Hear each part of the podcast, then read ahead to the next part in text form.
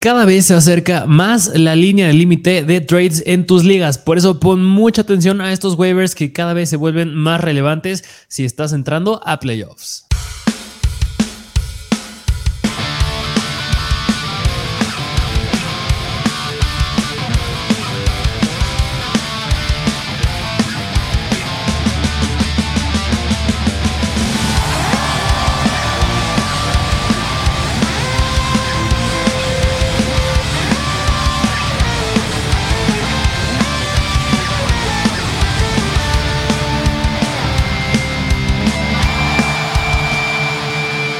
Bienvenidos a un nuevo episodio de Mr. Fantasy Football.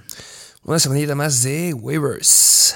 Ya, ya en la semana número 10. Y mira, la NFL siempre, siempre, cada semana hay algo que me sorprende. Porque, mira, entre muchas cosas que vamos a mencionar en el episodio del día de hoy, ¿qué me puedes decir que los Jets le ganaron a los Bills?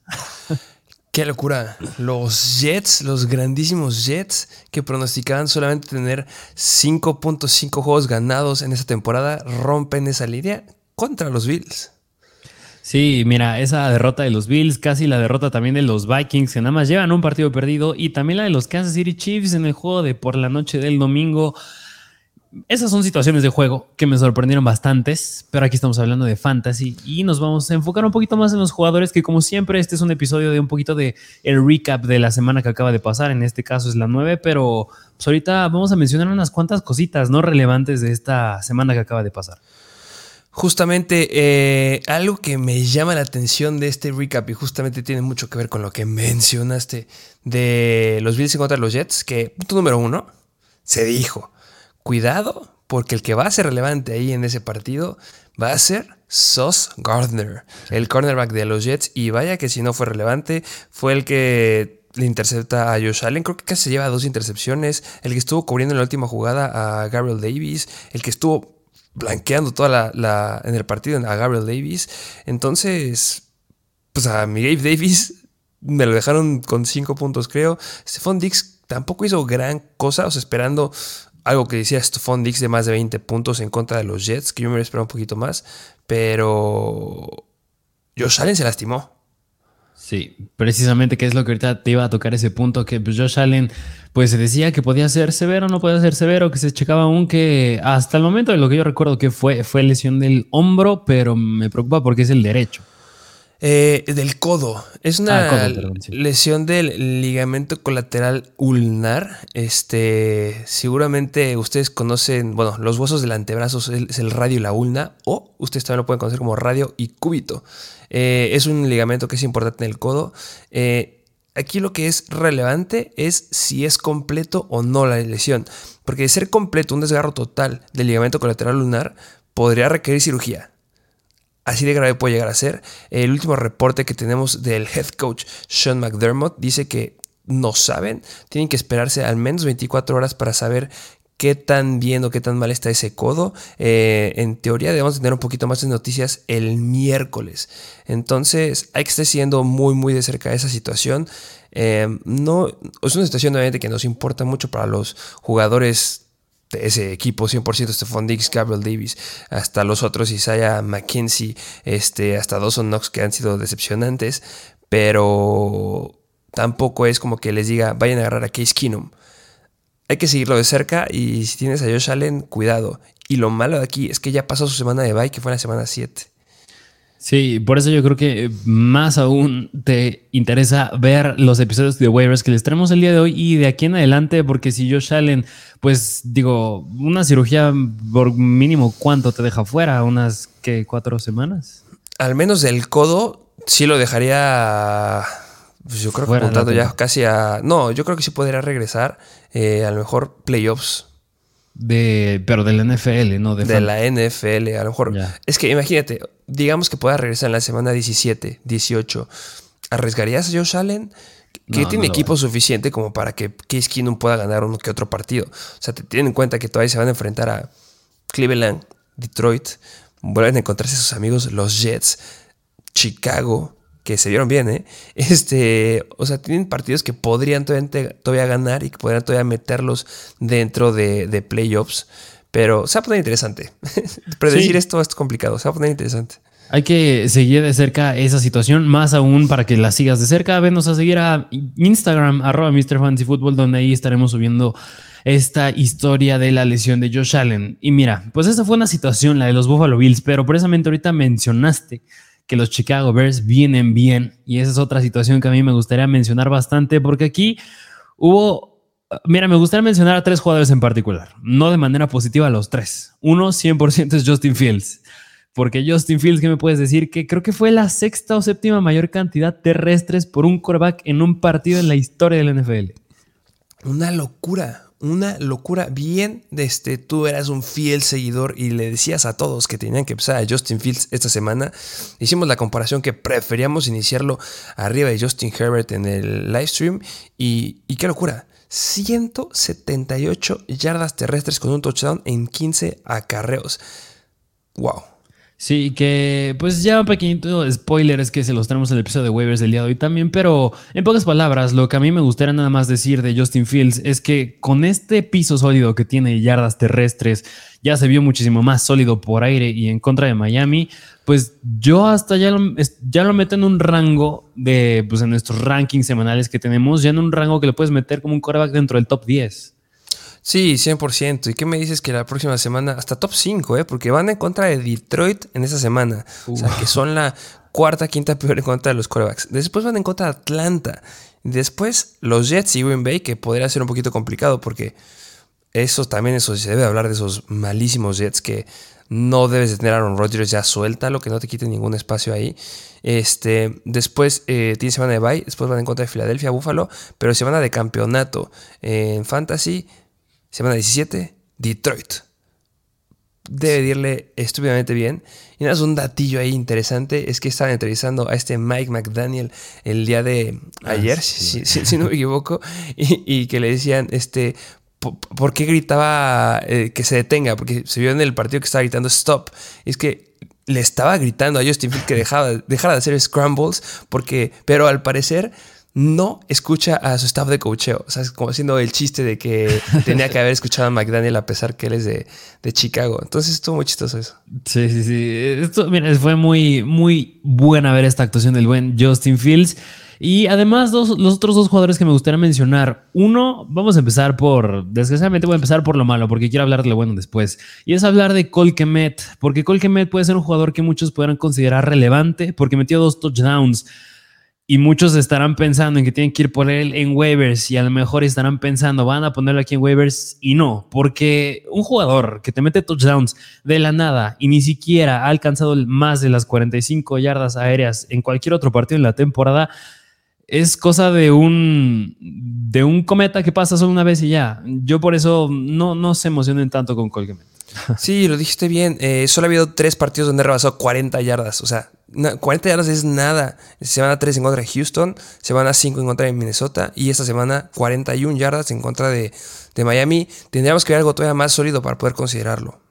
Sí, así es, pero pues ese era rapidito mencionar lo malo y el último jugador que quería mencionar aquí de este de los Chicago Bears, yo creo que tú ya sabes quién es y es la nueva adquisición que fue el buen Chase Claypool el señorón Chase Claypool, que em, interesante que desde justamente cuando lo estaban anunciando que ya iba a hacer su debut en la transmisión de NFL Network, es como, sí, esperamos cosas buenas de este Chase Claypool y tira un pase. Transmisión en vivo.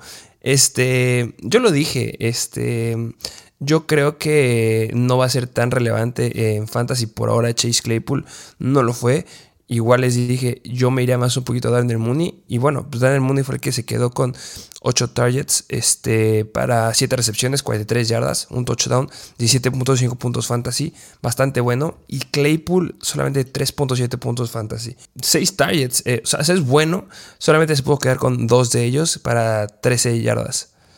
Sí, que mira, podría parecer un poquito, estuvo a la par ahí con Colquemet, como tienen los segundos mayores en ese equipo en targets, pero algo que me gustó también con el buen Chase Claypool es que Fields lo buscó en el 38% de sus rutas. Es algo bastante bueno. Yo considero que Claypool, concuerdo contigo, o sea, no creo que sea un wide receiver 2, jamás lo va a hacer en esta temporada. Yo creo que habría que observarlo un poquito más, a lo mejor y llama más la atención de aquí a futuro, pero pues era una situación que se tenía que tocar. Sí, 100%, aunque yo sigo prefiriendo a Mooney. Ah, sí, sí, 100%. Pero bueno, pues esta era una situación en los Chicago Bears. Otra que a mí me gustaría mencionar es que también fue una nueva situación que vimos, pero este fue en los Minnesota Vikings y fue el Tyrant TJ Hawkinson, que TJ Hawkinson, bien interesante, salió en la noticia, lo van a usar mucho. Este Kevin O'Connell dijo, vamos a usarlo mucho, va a jugar un papel importante el día de hoy en contra de Washington y así fue, pues fue el segundo mayor en cantidad de targets y yo podría decir que ya está empezando a superar apenas aunque a pesar de que a pesar de que fue apenas su primer partido, pues ya parece ser que sí tiene el potencial de superar a KJ Osborne como la tercera mejor opción por aire, incluso no sé si decir la segunda. ¿eh? Eh, yo creo que hasta podría llegar a ser la segunda. Justamente el debate era si le iba a poder, o si le va a llegar a quitar oportunidades a Adam Thielen. Y si va a este paso, yo creo que sí podría, porque nueve targets para nueve recepciones, no tiró nada a T. Hawkinson, 70 yardas. Eh, en contra de la segunda mejor defensiva en contra del. Que, que bueno, sí, sabemos que cuando hablamos de una defensiva eh, las defensivas en contra de los Tyrants no es tan significativo, pero al final de cuentas le fue muy bien. Dos pases o dos targets más que Thielen. Thielen solamente agarró tres de los siete que le mandaron. Las cosas pintan muy muy bien eh, y, y, yo creo que se va a ver un poquito más contra una defensiva que les exija más que lo que fueron los Commanders y se va a ver esta semana porque van en contra de Buffalo. Pero a pesar, o sea, a pesar de que van a encontrar una defensiva, me da más miedo por los wide receivers que por TJ Hawkinson. Yo creo que ya es sólido, sólido poder empezarlo y vamos a poder ver un poquito del TJ Hawkinson que esperábamos desde la temporada pasada. Sí, que mira, qué malo si Josh Allen se pierde tiempo porque ese pintaba hacer un gran juego si, es que está sano. Y como bien lo dijiste, TJ Hawkinson yo creo que incluso no es exagerado empezarlo a meter dentro del top 5 de mejores tight ends en semana tras semana. Si esto empieza a ser una tendencia que, bueno, al mínimo, al menos este fue su primer partido y se vio bastante bien, así que habrá que seguirle el paso, pero mínimo ya fue una buena señal. Sí, que sí, obviamente está libre Hawkinson, que lo dudo, pero que es posible, porque llegó, llegó a haber muchos jugadores que los llegó a decepcionar y que no tenían lo que esperaban de él, como en la semana 5 en contra de los Patriots, que dio 1.6 puntos fantasy. Si está libre, es tu prioridad 100%, porque tener Tyrants sólidos, no mucho. Y también considerando que un Tyrant que era sólido en esta semana era Evan Engram y se nos lastimó. Entonces, ojo ahí. Así es, así que tío Hawkinson, pues qué bueno si lo tienen, tienen un gran Tyrant ahí. Y vámonos a otra situación, que esta también yo creo que muchos les llama la atención y yo creo que han de tener muchas intrigas aquí. Y es que vámonos a Los Ángeles con los Rams, que a mí sí me gustaría tocar esta situación, es hablar del backfield porque Cam Makers ya estuvo de regreso, ya vio acción, ya no fue Ronnie Rivers el más relevante, otra vez fue Daryl Henderson, pero es que sigue faltando aquí Karen Williams. Y, este, y es como esta duda, a ver, si yo tengo, porque va a haber quien tiene a Henderson, va a haber quien tiene a lo mejor a, Cam Akers y a lo mejor hay quienes también han agarrado a Karen Williams. ¿Tú cómo podrías ver esta situación considerando que pues todo pinta que Cam Akers no creo que vuelva a ser relevante, pero pues va a estar ahí estorbando en este backfield? Em, o sea, punto número uno. Eh, o sea, sí, lo acaba de decir, ya regresó Cam Akers. Punto número dos, fue en contra de Tampa Bay, la cuarta mejor defensiva en contra de los running backs, que sí ha tenido bajas importantes, pero pues sigue estando Vita Bea ahí y sigue siendo una buena defensiva en ese aspecto. Y, también, bueno, ahorita hablaré de Tom Brady. Este, 11 snaps, este Cam Makers y este Darrell Henderson 27 snaps, 5 acarreos para Cam Makers y 2 acarreos para el buen Darrell Henderson. Eh, ninguno fue productivo, los dos estuvieron mal. Eh, yo yo sé que no eres tan seguidor de esta idea, pero yo sí es, siento que todavía les hace falta alguien que pueda comandar este backfield. No lo va a comandar al 100%, por supuesto que no, pero yo sí sigo esperando que veamos algo como lo vimos al inicio de la temporada en contra de, de Buffalo, que se hablaba bien de Karen Williams, a pesar que estuviera Jacka Makers y a pesar que estuviera Darrell Henderson, yo creo que todavía no tienen a ningún running back ahí confiable y sí le dejo mi granito de esperanza que Karen Williams pueda llegar a ser relevante para este backfield. Yo espero que ya lo activen esta semana. ¿Va a ser relevante para poder iniciarlo? No. Pero lo mismo que hemos dicho siempre, es difícil encontrar running backs sólidos en fantasy. Y aquí podría ser una opción. No va a ser un running back 1, no es un Damian Pierce, no es un Kenneth Walker, no. Pero al menos alguien que te pueda sacar del rollo de, algún problema estando en, el lugar de flex.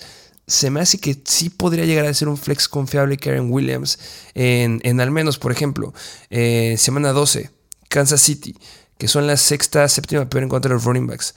Seattle, la octava peor en contra de los running backs. Después van en contra de los Raiders, la sexta, quinta peor en contra de los running backs. O sea, al menos esas tres semanitas que son fáciles para los running backs deberían de poder sacar algo. Y la semana 17, semana de campeonato en fantasy en contra de los Chargers, la segunda peor en contra de los running backs. O sea, hay escenarios que se podrían dar que le podría ir bien. Y no confían 100% en Darrell Henderson. Y yo no me creo que ese vaya a ser su running back uno este, por el resto de la temporada. Sí, mira, aquí mi único conflicto es que yo creo que al ser, bueno, hasta no sé si llamarle comité de tres running backs, porque también otro que se nos está olvidando es el buen Malcolm Brown, que digo, no sirve de nada tener cuatro running backs. Yo creo que sirve mejor llamarle comité de tres, que a mi punto de vista va a ser Karen Williams, Darrell Henderson y Cam Makers. Cam Makers, a mi punto de vista, yo ya no lo veo tan relevante. Yo creo que va a ser el que más va a estar estorbando ahí. Yo creo que la relevancia, bien lo dijiste, está entre Karen Williams y Darrell Henderson. Que Darrell Henderson tampoco lo he hecho tan mal. Digo, promediando 4.1 yardas por acarreo, sí está por debajo de la media, pero tampoco es tan malo. Yo como lo veo, es que creo que no hay mucho upside en este backfield. Y el que puede tomar la relevancia precisamente por aire, yo creo que es Karen Williams. Yo creo que ahí sí es donde va a entrar. Por eso yo creo que enfatizaría un poquito más en que es más relevante Karen en ligas PPR. En estándar, a lo mejor y yo sí me, pongo un poquito lejos de, este backfield. Sí, de acuerdo, 100% contigo. Eh, situación este, que pasa igual dependiendo el formato de liga en el que estés con, otros equipos. Háblese, por ejemplo, esta semana que no sé si tengas algo más que decir de, de, este, de los Rams. Ah, no, eh, no, no. Bueno, y un paréntesis de Tom Brady, qué gran cierre de partido. Estaba dando solamente 5, 7, 8 puntos en fantasy y terminó dando 15 puntos en fantasy, que no tienen la toalla con él. A final de cuentas fue de los quarterbacks que más lanzó este pase en esta semana. Eh, del lado de Zach Wilson, que también lanzó bastante el balón, que, que bien Garrett Wilson. Hay muchas cosas de qué hablar. Pero este, yo tiré la toalla con Tom Brady. Le soltaron muchos pases, lo sigue colocando bien. Te lo dije mientras estaba el partido. Qué basura son todos los wide receivers de Tampa Bay que nadie le agarra nada. Al final, ¿quién fue el relevante? El señor Scotty Miller. Pero también fue muy decepcionante porque el último, bueno, penúltimo drive, vas con eso Scotty Miller, vas avanzando para touchdown en, segunda y gol y tira el pase de touchdown mi compadre. Pésimo, pero después volvió a ser relevante un poco y bueno, ya después puedo anotar ahí con el Tyrant. Yo sigo esperando que Tom Brady pueda llegar a ser relevante por el resto de la temporada. No tiene la toalla 100% con él. No es como un Aaron Rodgers, por ejemplo. Este, y, bueno, también este, hablar de, lo que le estaba comentando de los running backs dependiendo de la liga en la que estés. Eh, ¿Qué me dices de Antonio Gibson? Sí, que Antonio Gibson, pues ahí sin Jade McKissick. Y mira, pues es que habíamos dicho esta situación que pues Antonio Gibson podría ser relevante porque ya se vio algo sólido de él sin Jaden McKissick. Bueno, eh, pues ya tomando repeticiones Brian Robinson como running back titular terrestre. Y en este caso dijimos que podía tener relevancia Antonio Gibson por aire porque no estaba Jaden McKissick. No fue tanto el caso porque nada más tuvo tres targets, pero pues le dieron 11 acarreos.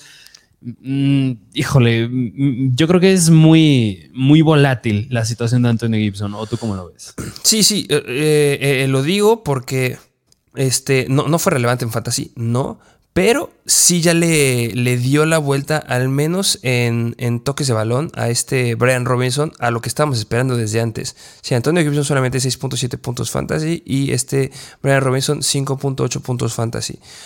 La cuestión aquí es que tuvo más targets que, que Brian Robinson. Sí, tres en comparación de dos. Pero a futuro son semanas que son buenas para los running backs. Y específicamente quiero hablar de la semana 11 en contra de Houston, que son la peor en contra de los running backs. Y el que llegue a comandar este backfield en toques le puede llegar a ir bien. Y, y es algo que estamos hablando a lo largo del episodio. Ojo porque ya vienen muchas lesiones de running backs. Cuidado, cuidado ahí. Sí, que miren, enfatizando un poquito más, Antonio Gibson jugó 36 snaps nada más contra, bueno, no nada más, pero contra 28 de Brian Robinson. Es decir, ya es la segunda semana consecutiva donde pues Brian Robinson no es el líder en, cantidad de snaps. Sí, justo. Y a final de cuentas, los Vikings son la sexta mejor defensiva en contra de los running backs. Pero vuelvo a enfatizar, la semana donde tienes que apuntar es semana 11 en contra de Houston porque debes empezar alguno de este backfield. Igual en la semana 2 en contra de Atlanta, que son la la onceava peor, pero pues bueno, son escenarios que te podrían llegar a sacar de un apuro que tengas por ahí. Y no soltaría si tengo a Brian Robinson, por ejemplo, o tampoco soltaría a Antonio Gibson, solamente para ver quién es el titular en esa semana. Sí, justamente una situación bastante interesante a observar. Y mira, traía otras dos situaciones que quería mencionar, pero esas prefiero guardarlas porque te vamos a mencionar en los, en el, al hablar de los jugadores de waivers. Y nada más una última que sí, bueno, a mí me gusta mencionar, ahorita tú no sé si traigas otra, es la situación de, pues, de James Conner, de James Conner, que era un jugador que estaba bastante incierto del uso que le podrían dar y pues regresó a tener un uso bastante elite, diría yo, porque tuvo 71% de los snaps, 70% de participación de rutas, es uso, ese es un uso de running back 1, pero híjole, debido a las lesiones y todo lo que conlleva el nombre de James Conner, yo creo que pues entra en el rango, ya regresa pues, a ser un running back 2. Sí, justamente, un running back 2 en formatos de liga donde sean dos equipos, a mi punto de vista, eh, pero dos bajo. Y, es mucho, tiene mucho que ver con, con, lo que comentaste al inicio. ¿Qué es James Conner? Em, ya se perdió tres partidos en lo que era la temporada. Este no ha sido el, partido en donde ha tenido la mayor cantidad de toques a balón. Este, por ejemplo, semana, la semana 1 que tocó el balón 16 veces, 10 por tierra y 6, y 6 por aire. Bueno, 6 targets para 5 recepciones. Semana 3, 13 acarreos. Semana 4, 15 acarreos. Estas fueron 7. Pero fueron, sí fue la segunda este, semana en donde tuvo la mayor cantidad de puntos fantasy. 11.4 puntos fantasy. Sigue siendo bajo. Se vienen escenarios complicados. Pero en la semana 12, si es que sigue sano, van en contra de los Chargers. Ya les dije, la segunda, pero en contra de los running backs. Entonces, estos Arizona Cardinals, no sé si decir si se ven bien o se ven mal. Eh, Kyler Murray peleando con DeAndre Hopkins en el tercer cuarto o en el segundo cuarto, no me acuerdo muy bien bueno, si le vuelven a dar las oportunidades dentro de la yarda 5 este, o dentro de la yarda 10, podría llegar a ser relevante, pero tampoco mis expectativas son muy, muy altas como lo eran al inicio de la temporada. Sí, de acuerdo. Yo creo que pues nada más era una era lo que se tenía que mencionar porque estaba incierto este uso de James Conner regresando por primera vez en quién sabe cuánto tiempo. Pero pues esa era otra situación y, y pues traes alguna otra situación que quieras. Eh, hay varias situaciones que tocaremos a lo largo del episodio. Este. Joe Mixon, se me gustaría mencionar, mención honorífica, se, lo merece, eso se debe decir. Este le fue, le fue espectacular eh, con cinco touchdowns. Qué locura. Tuvo una liga donde jugué en contra de, este. Bueno, no, en la liga de, creadores jugamos en contra de Joe Mixon y Davante Adams. 90 puntos entre los dos. No hay manera de ganarle eso. Sí, justamente porque fue la octava mayor cantidad de puntos fantasy en la historia por un jugador. Sí, que muchos decían, no, es que es la tercera. No, no, no. Sí, sí es de las top 10, pero Tarek Hill, Alvin Kamara, este, hay otros jugadores que han metido muchos más puntos que él, pero qué locura. En su momento el viejo Jamal Charles. Ándale, Jamal Charles. Este, qué bueno, me, da mucho gusto. No lo va a volver a repetir. Este, va a ir para abajo. Ya hablaremos en el episodio de Bayern qué debe hacer con él.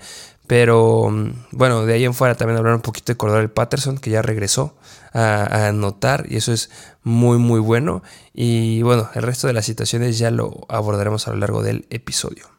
Así es que, bueno, pues en esa de Patterson yo creo que nada más confirma más que pues el potencial de Kyle Pitts y Drake London se va para abajo. sí, qué, qué, mal, ¿eh? Qué basura. Este, Kyle Pitts volvió a ser decepcionante. No fue lo más decepcionante. Me atrevería a decir que le ganó Tyler Higby. Hizo cero puntos. Pero bueno. Pero bueno, pues ahí tienen las situaciones del recap de la semana número 9. Ahora sí, vámonos de lleno a, a, lo que vinieron, que son los waivers de esta semana, de la semana número 10, que pues como siempre haciendo refresh de los equipos que están en semana de bye esta semana, son los Ravens, los Patriots, los Jets y los Bengals. Es decir, si tienes a, Joe Burrow, al mismo Joe Mixon, a Garrett Wilson, eh, a Ramon Stevenson, que qué bien se está viendo, o Mark Andrews, que bueno, pues segunda semana consecutiva que se pierde, pues has de tener muchas bajas importantes y por eso están los waivers. Justamente, eh, ojo ahí, yo creo que son jugadores relevantes Garrett Wilson, este, lo mencioné ahorita bien, bien poquito, eh, pero qué locura, ¿eh? Qué locura. Este hombre, yo creo que va a ser, si sigue así, híjole, tiene buena competencia con Damian Pierce y con Kenneth Walkers, pero novato del año podría, ¿eh? Tiene mucho potencial con estos Jets. Sí, precisamente, así que qué bien se viene Garrett Wilson. Pero pues ahora sí, vámonos de lleno con los waivers. Empezando como siempre con la posición de coreback, con un coreback que ya mencionamos un poquito en el episodio, es de los Chicago Bears y es el buen Justin Fields.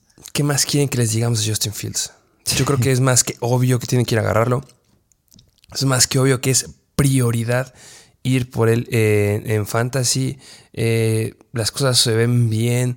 Ya es un coreback que se mueve. Este, no estoy diciendo que va a repetir la semana de 40 puntos. No. Pero al menos en las últimas cuatro semanas ya promediando en fantasy 29.8 puntos. Eso es espectacular. Y lo ha hecho contra buenas defensivas considerando que en la semana 8 jugaron contra de Dallas, van en contra de Detroit esta semana, la siguiente van en contra de Atlanta, Jets, Green Bay, que podría llegar a ser un freno en la semana 15 y 16 que en Filadelfia Buffalo, pero pues después Detroit semana de campeonato. Debes de tenerlo más si tú estás apuntando a llegar a, playoffs y tu coreback no es tan relevante y no es tan bueno por ataque terrestre. Este es el coreback que quieres iniciar en playoffs en fantasy. Sí, mira, y yo nada más quisiera decir dos argumentos con Justin Fields, que uno, lleva corriendo al menos 80 yardas en tres de sus últimos cuatro juegos. Eso es muy bueno. Y dos, es una ganga encontrarte a un jugador, ya ni siquiera coreback, del top 10, y tú lo llegaste a decir top 5 todavía en waivers a estas alturas. Así que tienes que ir por él sí o sí. Que me atrevería a decir que a lo mejor eh, podría haber un jugador ahí escondido que podría entrar al top 10 eh, de la segunda mitad de, Fantasy. Todavía no sé quién es, tengo sospechas, pero ya lo abordaremos ahorita. Pero sí, Justin Fields, sin lugar a dudas, en coreback, sí es uno de ellos. Ok, así que no se lo pueden perder. Vayan por Justin Fields. Y vámonos al siguiente coreback que yo creo que ya, bueno, todavía podría haber unos cuantos chances de agarrarlo en semanas siguientes, pero seguramente ya está volando en muchas ligas. Es coreback de los Cleveland Browns y es de Sean Watson que básicamente son los mismos corebacks que les dijimos la semana pasada, pero hay que remarcarlo. Vayan a buscar a Deshaun Watson si les gusta cómo hace scrambles el buen este Justin Fields. Pues Watson se la sabe todavía mejor que él. Sí, precisamente. Así que este es otro coreback que yo creo que tiene mucho potencial de aquí al resto de la temporada. Se vio bastante, que yo nada más me gustaría mencionar que sí se vio bastante decepcionante en la pretemporada, pero espero no sea el caso porque también tiene ese piso sólido por tierra. Así que es un coreback con gran upside. Sí, este, recordemos que sigue apuntando a regresar en la semana 13 Semana 3 en contra de Houston. Eh, no creo que sea relevante en esa semana, no lo empezaría, pero después de ahí lo que es playoffs podrá irle muy muy bien. Yo creo que es una, apuesta que vale la pena hacer. Es como, como la apuesta que hiciste con Andrew Hopkins en haberlo drafteado, haberte esperado las semanitas que estuvo suspendido y ahorita tienes que estar más de feliz de tenerlo. Precisamente, así que tampoco te puedes perder este show de Deshaun Watson. Vámonos a la siguiente posición, que es la posición de los running backs. Empezando con el running back de los Miami Dolphins y es Jeff Wilson, que precisamente esta era otra situación que yo quería mencionar en el recap de la semana número 9 porque tenemos comité de running backs en Miami. Hay comité de running backs y eh, ¿crees que de aquí a futuro siga siendo comité o que Jeff Wilson llegue a tomar la relevancia como el principal en este backfield? Mira, es, mira, yo no, yo, yo creo que sí se puede mantener en un, en un comité. inclinado más hacia Jeff Wilson. Mm, yo creo que el mejor escenario, hablando ahora de Raheem Mostert, es que se mantenga casi un 50-50 y ahí es súper bueno para los dos. Pero yo sí creo que se puede inclinar muchísimo más a Jeff Wilson, porque el volumen que estaba teniendo Raheem Mostert estaba siendo irreal a lo que venía haciendo en su carrera. Es decir, era algo bastante inusual para él. Y el que ahorita llegara Jeff Wilson y que pues tuviera una cantidad de volumen bastante, si no recuerdo, fueron bastante similar a la de los dos, pero, y no sé si recuerdo si los dos se quedaron con un touchdown, pues es bastante bastante interesante y más aún porque apenas fue el primer partido de, Jeff Wilson en Miami, que yo te lo llegué a decir de que podría a lo mejor y tener un buen volumen porque ya conoce a Mike McDaniel y eso fue lo que pasó, ya conocía el sistema, yo creo que nada más es cuestión de que se acople un poquito más y yo creo que sí es un comité, pero se inclina un poco más hacia Jeff Wilson. Eh, sí, lo dijiste bien. Eh, yo les dije, no lo empiecen, la verdad, no me arriesgaría. Tú dijiste, arriesguense con él saliste ahí ganando este, el consejo. Este, yo sigo considerando que era arriesgado iniciarlo, pero si lo iniciaste, bueno, pues 16.2 puntos fantasy es algo bastante, bastante bueno. Eh, hablando de la cantidad, bueno, los dos sí anotaron touchdown, así como decías, pero viendo eh, en comparación de los números que hicieron, eh, snaps, este Jeff Wilson 28 snaps, Raheem Mostert 26 snaps, o sea, casi casi lo mismo.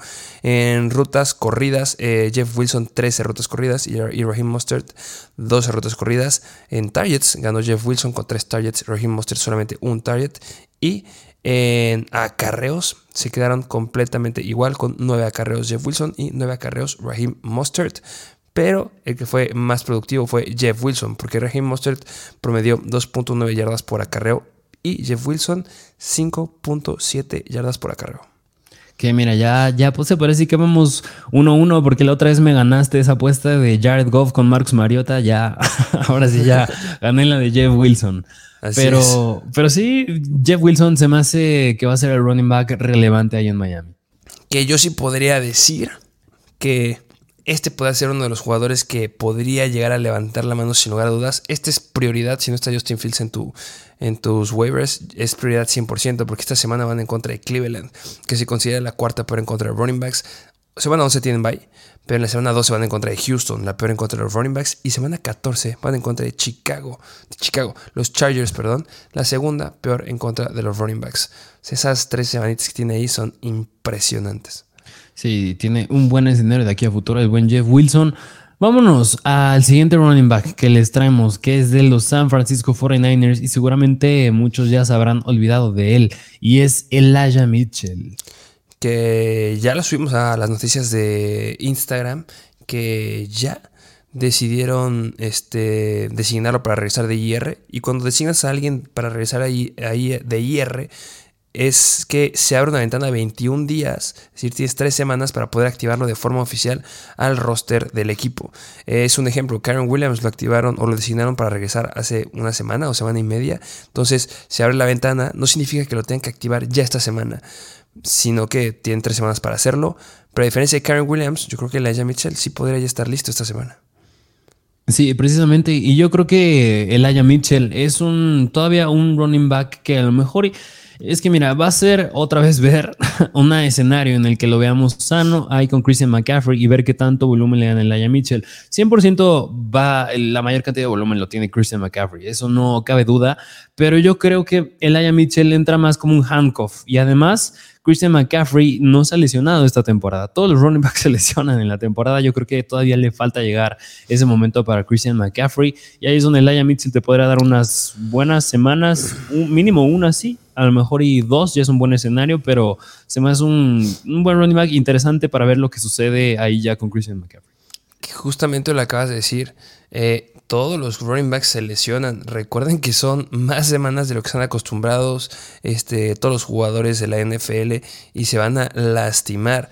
Este, un, jugador que siempre se lastimaba, normalmente nos tenía acostumbrados a perderse, es Dalvin Cook, que todavía no se pierde nada, pero ya ha tenido sus, sus ahí, sus noticias que de repente, ojo, que podrían no jugar. Eh, Aaron Jones, un ejemplo, esta semana salió del partido con una bota este, en el tobillo. Eh, ya dijeron que, no hay ni, que todos los rayos X y todos los estudios salieron negativos y que sí podría llegar a jugar. Pero son el tipo de situaciones que tendrías que tener cuidado porque en caso que sea una fuerte, el que está atrás puede hacer muy bien la chamba. En el caso de Aaron Jones, AJ Dillon podría sacar muy bien la chamba. Y pues bueno, en este caso se lastima este McCaffrey, que esperemos que no, que no tiene un gran riesgo de lastimarse como lo son otros jugadores, pues debería de irle bastante, bastante bien. Y aunque es un handcuff, también me gustaría tenerlo para ver qué es lo que hacen estos 49ers y cómo combinan la situación ahí. Así es, y más aún vale la pena que agarres a Laia Mitchell si tienes a Christian McCaffrey. Sí, seguro tienes que tenerlo. ¿eh? Es lo mismo que sucedería con Jonathan Taylor y con Dion Jackson, que ya se lastimó, ya abordaremos ese tema. Pero es, tienes que tener el que está atrás de McCaffrey, lo tienes que tener. El que está atrás de Dalvin Cook, el que está atrás de Aaron Jones, el que está atrás de me gustaría decir Alvin Camara, pero es que ese hombre es espectacular. Este 42.8 puntos fantasy en la semana 8 en contra de los Raiders es algo impresionante. Eh, bueno, este. tengan el Mitchell, agárrenlo. Así es, sí, vayan por él. Vámonos al siguiente running back, que es de los Baltimore Ravens, y es J.K. Dobbins, que que mira, eh, J.K. Dobbins tampoco hemos visto acción de él porque hace unas semanas lo colocaron en IR y este backfield de los Ravens también es un desastre porque también Gus Edwards pues no jugó la semana pasada. Fue el show de Kenyon Drake teniendo 24 carreos. Y mira, podría ser esto un buen indicativo para J.K. Dobbins a pesar de que está ahí con Kenyon Drake y Gus Edwards porque ya sin de Marcus Robinson y bueno, espero yo, Mark Andrews ya no se pierdan más semanas de aquí en adelante, pero de no tener armas por aire, este es un equipo 100% enfocado al ataque terrestre. Ya lo dijiste. Este ha cambiado eh, de lo que nos hubieran, yo lo que me hubiera esperado, ha cambiado demasiado. Este, pues Kenyan Drake le fue muy bien esta semana. En el partido del día de ayer, dos touchdowns por tierra, este 93 yardas. Em, por recepción fueron dos recepciones para 16 yardas. Este, y no es el que debería ser el running back 1. Ojo ahí, no jugó Gus Edwards. Este. Mm, J.K. Dobbins no es un jugador que vaya a regresar ya. Todavía le falta tiempo para que lo lleguen a activar. Este, si no, no, si no me equivoco, le deben de faltar entre 4 a 5 semanas este, para que pueda regresar a, a jugar.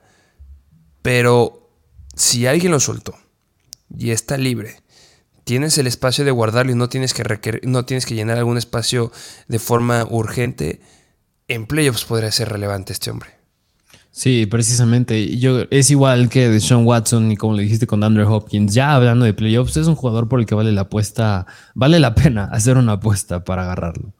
Sí, justamente. Entonces, si siguen haciendo esto, no, no va a ser Kenyan Drake. Si está J.K. Dobbins esté listo 100%, no va a ser Kenyan Drake. Acéptenlo. Si está Gus Edwards listo, no va a ser Kenyan Drake. Pero si está Gus Edwards y J.K. Dobbins, debería ser J.K. Dobbins. Sí, así que ahí lo tienen. Vayan por el buen J.K. Dobbins, vale la pena. Vámonos al siguiente running back que tampoco hemos visto mucha acción de él. Es de los Carolina Panthers y es Chuba Hubbard el señor Chuba Buba Hubbard. Este. Mm, no hemos visto mucho de él porque se ha lastimado. Este, No ha estado activo. Este. Lo que se espera es que. Mm, bueno, en primer lugar, Donta Foreman decepcionó esta semana. Yo me hubiera esperado algo mucho mejor de Donta Foreman, pero se quedó muy, muy corto a lo que yo hubiera esperado. Em, nos hace ver que los Carolina Panthers sí no son un buen equipo no son el equipo que vimos en contra de Atlanta en la semana 8. Pero pues buenas noticias. Van otra vez en contra de Atlanta esta semana. Este, yo creo que ya debería estar activo Chuba Hobart.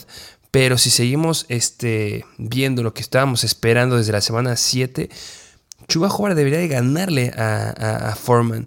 Porque en la semana 7 tocó más veces el balón este Chuba Hobart. Em, hablando de snaps, sí, Foreman tuvo, se van a 7, ¿eh? ¿eh? Foreman 27 snaps, Hobart 23 snaps, pero de esas solamente tuvo 10 acarreos Foreman y Hobart tuvo 11 acarreos. Y en targets, Foreman 2 eh, targets y Hobart 3 targets. Y eso se combina con lo que vimos en la semana 9, que Foreman solamente jugó 21 snaps, comparados con los 17 snaps de Raheem Blackshear y los 13, los 13 snaps de Spencer Brown. Es decir, necesitan a alguien más ahí los Carolina Panthers y va a ser Chuba Hobart. Entonces, yo sí lo agarraría. Sí, y mira, enfatizando más de esto que dijiste que necesitan a alguien ahí, yo diría que necesitan a alguien en el ataque aéreo, un running back en el ataque aéreo, y ahí es donde entra Chuba Howard, porque en el partido en contra de los Venga, porque ¿qué pasa? Un equipo cuando es malo, pues tienes que enfocarte a lanzar más el balón, porque pues vas perdiendo el marcador y te funciona más el juego aéreo que el terrestre, y ahí necesitas running backs aéreos, y lo que pasó en contra de los Bengals fue esto, fueron perdiendo los Panthers, y pues sí, Donta Foreman tuvo tres targets, pero Raheem Blackshear tuvo cuatro targets y Spencer Brown también tuvo tres targets. Es decir, estuvo sumamente repartido este juego aéreo y en el depth chart está más arriba Choba jugar que Raheem Blackshear y Spencer Brown. Así que el running back aéreo va a ser el buen Choba Hubbard y más aún va a tener relevancia porque precisamente son malos los Panthers. Y justamente depende mucho de la liga. Obviamente, PPR deberíamos inclinarnos hacia Chuba Howard. Este, vale la pena que vayas por él, ya lo dijiste. Siete targets ahí que están libres y que pueden dar muchos puntos para él. Que yo creo que a lo mejor una advertencia sí sería, es que si los Panthers, por que los Astros alinearon, empiezan a dominar un partido en, de manera abismal, pues va a ser un juego terrestre y yo creo que ahí quien sí puede tener más relevancia sería Donta Foreman. Sí, que, que, lo repetimos, fue relevante en el partido de la semana este, 8 en contra de Atlanta, porque, bueno, uno, se fueron a tiempo extra. Entonces eso sí hay que considerarlo y porque era el único running back ahí. Eh, y también me gustaría remarcar que ya pusieron a P.J. Walker otra vez como su coreback número uno, a pesar que a la mitad del partido de la semana este, número 9 haya iniciado a Baker Mayfield, que qué dolor si tenías a DJ Moore cuando viste entrar a Mayfield. Este, pero P.J. Walker va otra vez este, como el coreback uno de ese equipo, entonces podrán darse buenas cosas aquí. Así es, vayan por Chuba Howard también. Vámonos al siguiente running back que es de los Minnesota Vikings y es Alexander Mattison. Eh, viene mucho de lo mismo que ya le estuvimos comentando hace un momento con Elijah Mitchell. Handcuffs. De verdad, Elijah Mitchell, de Elijah Mitchell, Alexander Mattison, debes de tenerlo porque puede venirse cerca la lesión de Dalvin Cook. Y puede ser algo que, que, que estamos repite y repite y repite y parece que lo estamos atrayendo. No estamos deseando que se lastime a alguien. Jamás vas a desear que a alguien le vaya mal en salud. Es como la noticia que subimos este, la semana pasada de, que Jerry Jones dijo que sí, que Elliot ya iba a estar listo para regresar en la semana 10 y les pusimos si era buena o mala noticia. O sea, no es mala noticia que regrese y que esté saludable. Por supuesto que no. Es mala noticia en fantasy porque nos gusta más Tony Pollard. Este, pero regresando a este punto, es que Dalvin Cook siempre, o sea, de verdad, siempre se lastima en todas las temporadas que ha jugado en la NFL. Temporada 2017 de novato, se perdió desde la semana 5 al resto de la temporada. Temporada 2018, se perdió semana 3 y se perdió de la semana 5 a la semana 8. Temporada 2019, se perdió la semana 16 y la semana 17. Temporada 2020, se perdió de la semana 6 y se perdió de la semana 17. Temporada 2021, se perdió la semana 3, semana 5, semana 13 y semana 16. Temporada 2020, no se ha perdido nada y se vienen defensivas complicadas en contra de los running backs. Buffalo, la octava mejor en contra de los running backs y vaya defensiva que tienen. Semana 11, Dallas Cowboys, vaya defensiva que tienen, la quinta mejor en contra de los running backs. Y semana 12, Patriots, la mejor. No espero que se lastime, pero se podría llegar a tocar estas semanas. Y Alexander Mattison sin Dalvin Cook es una locura. ¿Qué, me dices? ¿Cómo le pegaron los Pats a buen Deon Jackson? Porque si no le pegaron a mi compadrito Deon Jackson y me lo rompieron. No solamente a Deon Jackson, Sam Mellinger. No sé cuántos sacks tenía este hombre. No sé si ya fue récord o estaba apuntando a ese récord, pero... Sí, sí, sí, le pegaron bastante. Pero, pero mira, regresando a Alexander Mattison, pues mira, Alexander Mattison sí es un handcuff y yo creo que es debatible pero yo sí lo meto como uno de los tres mejores, dos mejores handcuffs que puedes tener. Sí, y, ya lo dije, para que si no los he convencido todavía. A ver, temporada 2021, semana 3 y semana 5, o sea, semana Dalvin Cook. Semana 3, Alexander Mattison, 23.1 puntos fantasy, con 112 yardas en 26 acarreos, sin touchdowns, ¿eh? 23 puntos fantasy sin touchdowns. Semana 5, un touchdown por aire y metió 28.3 puntos fantasy. En la semana 13, 21.4 puntos fantasy. Igual será de Dalvin Cook. O sea, promedia 24 puntos fantasy sin Dalvin Cook en la temporada pasada. Se vienen cosas buenas. Sí, sí, justamente. Y Sam Ellinger tuvo nueve sacks. Pobre. sí, sí, sí. Pero bueno, era un, comentario extra por ahí. Y una intro, ¿no? También para los que siguen. Sí, justamente una intro para pues los que siguen, que son precisamente running backs de los Indianapolis Colts. Y es Jordan Wilkins y Zach Moss. Ay, ¿qué te digo? los Colts, qué mal están viendo, pero ya tomaron una decisión difícil. Sí. Ya despidieron a Frank Rich que eh, mira, es que ya no sé si es bueno o malo, pero, pero ya venía siendo malo. Mm, yo no creo que tanto por Frank Reich, pero por Sam Ellinger. Es que con Sam Ellinger como coreback, digo, también eran los Pats, digo, era un rival bastante difícil, pero de verdad qué mal se vieron con Sam Ellinger como coreback. Parece que el upside de todos los jugadores, no nada más, yo creo que mm, Dion Jackson, Jonathan Taylor, ya también entra ahí Alec Pierce, Paris Gamble y Michael Pittman. El upside de todos estos nombres se viene para abajo muy feo. Muy, muy, muy, muy mal. Eh, no sé, no sé.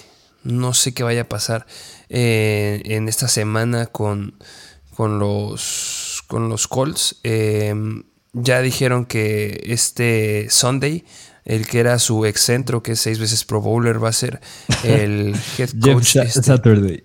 Jeff ah, Sunday, Saturday, perdón. Este, va a ser el head coach eh, interino. No sé cómo puede hacer las cosas. No ha entrenado a, este nivel. Nunca ha sido head coach a este nivel. Este, normalmente cuando llegas a ver un cambio así, ves que se recrean un poquito más hacia el ataque terrestre. Y es por eso que tenemos que traerles un running back de los Colts, porque lo dijiste, Deon Jackson se llegó a tocar bastante y empezó a tener mayor este, cantidad de snaps este Jordan Wilkins. 18 eh, snaps para 3 sacarlos 13 yardas. Eh, esta semana van en contra de los Raiders, por eso tienes que tener al running back que vaya a estar titular en este equipo. Em, si no llega a estar listo Jonathan Taylor, que es posible, hay, hay, un escenario que yo creo que, no sé si estás de acuerdo conmigo, que es lo más probable, es que esté Zach Moss y Jordan Wilkins, los dos, a lo mejor pegándole un 50-50, un 60-40, eh, con Moss siendo la opción para corto yardaje y zonas de gol, y este Wilkins en situaciones de pase y en los 2-minute drills que se pueden llegar a presentar en el partido. Sí, porque Jordan Wilkins pues es el running back que es el aéreo en este caso, porque en ese juego en contra de los Pats se quedó con 5 targets, aunque también no hay que descartar que hay otro running back ahí que es el buen Philip Lindsay que a ver si no vuelven ahora sí como mm, estaba pasando en un equipo que mencionamos anteriormente, si no empiezan a hacer un running, un comité de running back de tres, al menos hasta que no esté Jonathan Taylor.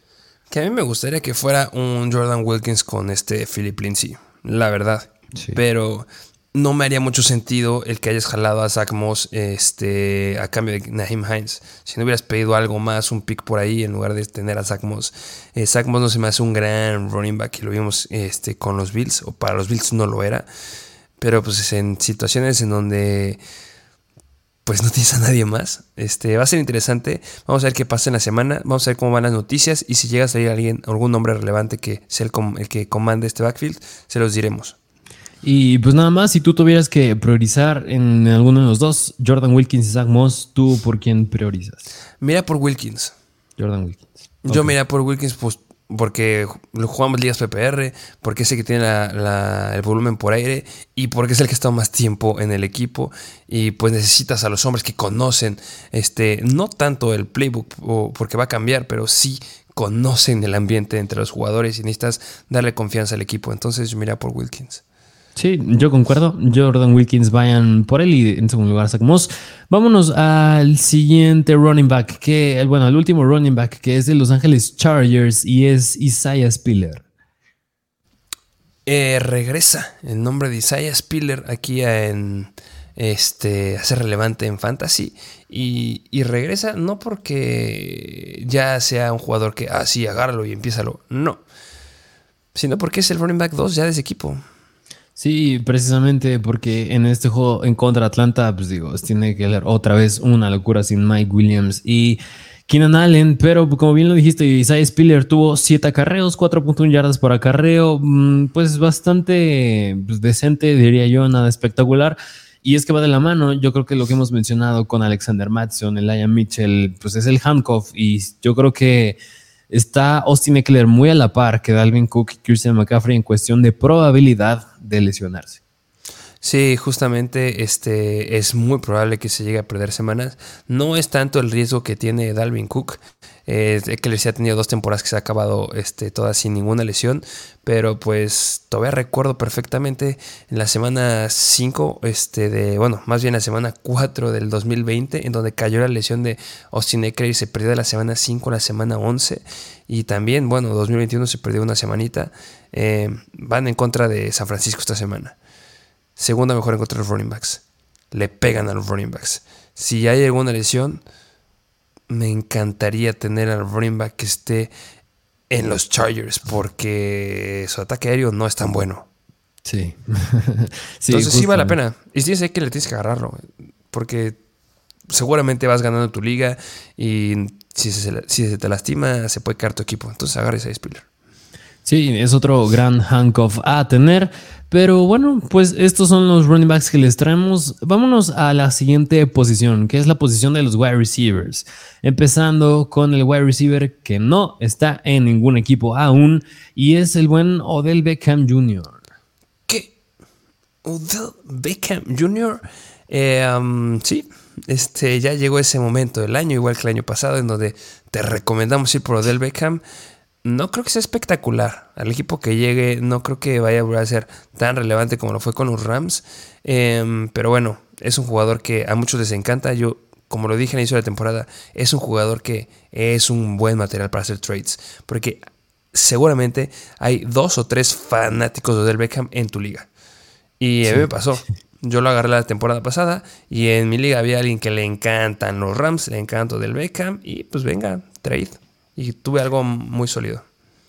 Pues es que sí, mira, Odell Beckham yo creo que a todos nos queda muy claro del talento que tiene. El único inconveniente pues es precisamente que viene regresando una lesión del mm, ligamento cruzado anterior. Así que... Segunda. Ah, ah, ah, bueno, mira, no sabía que era segunda, pero pues digo, es la lesión más común, bueno, que más común que deja mucho tiempo fuera a los jugadores y apenas va regresando de ella. También habrá que ver en qué equipo llega, qué tanto se acopla, a ver qué tanta química hace con el quarterback, pero precisamente si ya conoces a Del Beckham, sabes de lo que es capaz, es un gran wide receiver. Yo creo que no te va a dar el potencial de ser un wide receiver uno, claro que no. Un wide receiver dos sería el mejor de los casos, pero la veo muy difícil. En todo caso, se volvería un flex sólido. Sí, un flex sólido con upside en algunos escenarios dependiendo el partido.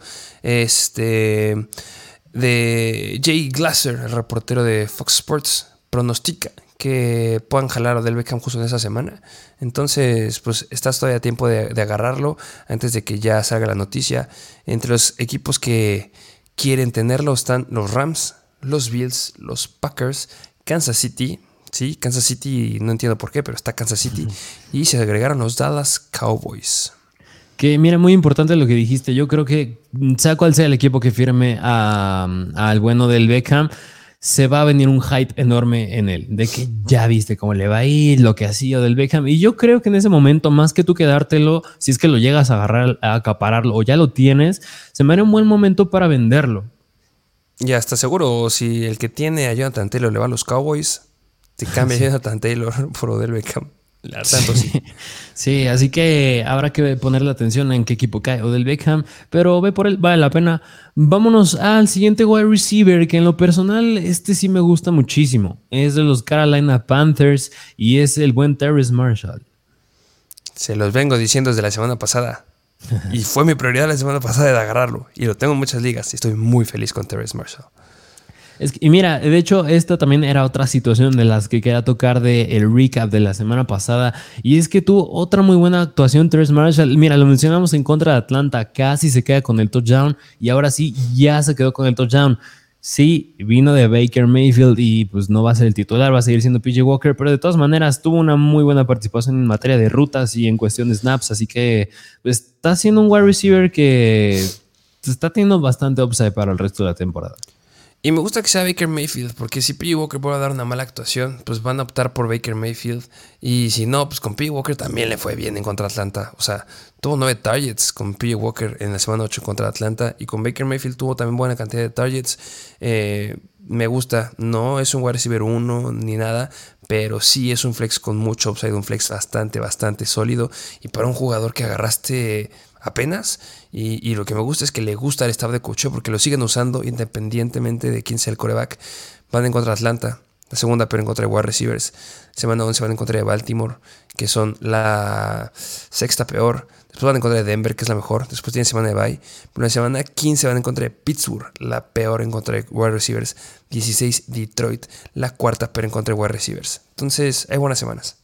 Sí, y mira nada más, eh, enfatizando un poquito más en sus números, DJ Moore corrió, 41, corrió 31 rutas y Terrence Marshall también 31. DJ Moore nada más jugó 3 snaps más que Terrence Marshall, así que su uso está siendo elite.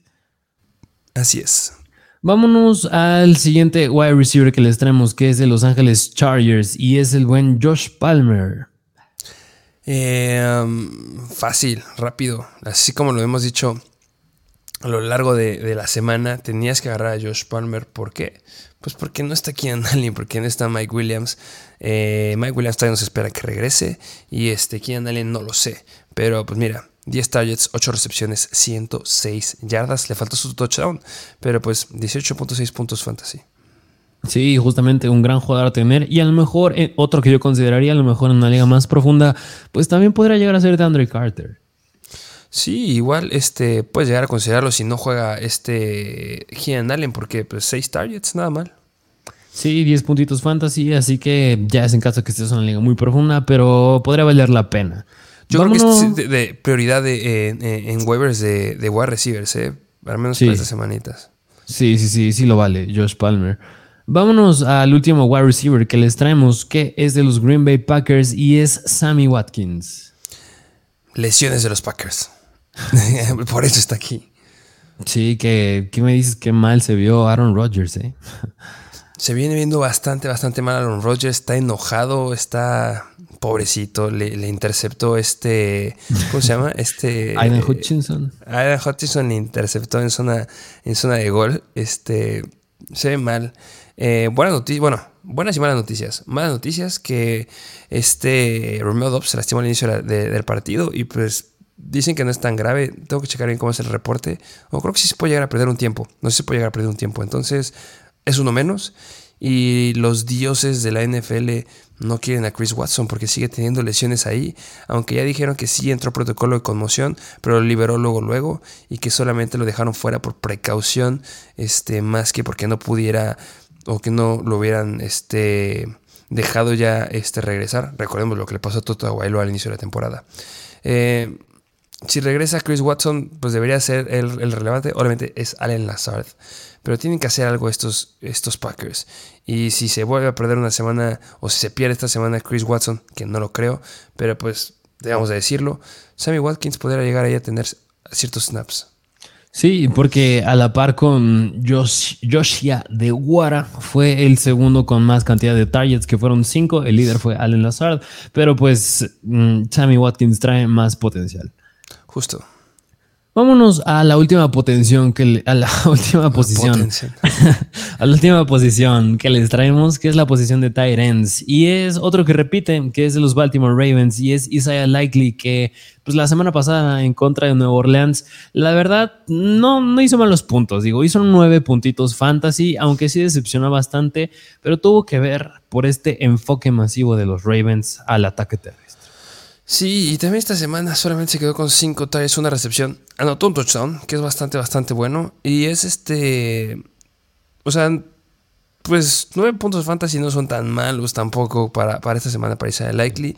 Desde tenerlos tienes a Mark Andrews 100%. Es el equipo que más le lanza a, a, a los Tyrants o el equipo que más usa a, al Tyrant. Entonces, debes tenerlo sí o sí. Yo creo que hasta podría seguir siendo relevante si Mark Andrews regresa. Eh, Jackson apuntaba a dar buenas, buenos números esta semana. Lo estaban buscando desde el inicio del partido, pero pues, se lastimó con la lesión del hamstring. Eh, agárrenlo. Eh, sí, no es como prioridad, porque esta semana tienen bye los Ravens, pero a futuro podría ser alguien que te llegue a sacar de aprietos. Sí, precisamente vale la pena tener al buen Isaiah Likely.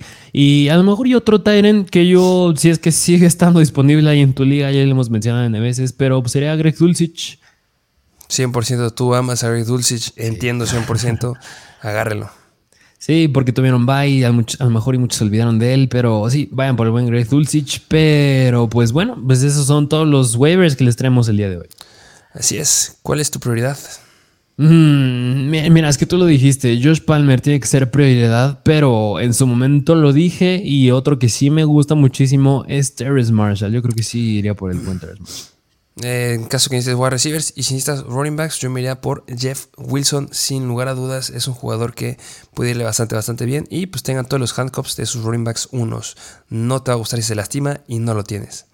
Así es, así que mm, ya poco a poco se vienen las estrategias para playoffs, que igual vamos a tener un episodio en su momento de estrategias que tienes que seguir para playoffs, para precisamente no perder y ganar más, lo más que puedas. Pero bueno, pues ese sería el episodio del día de hoy. ¿Tienes algo más que decir?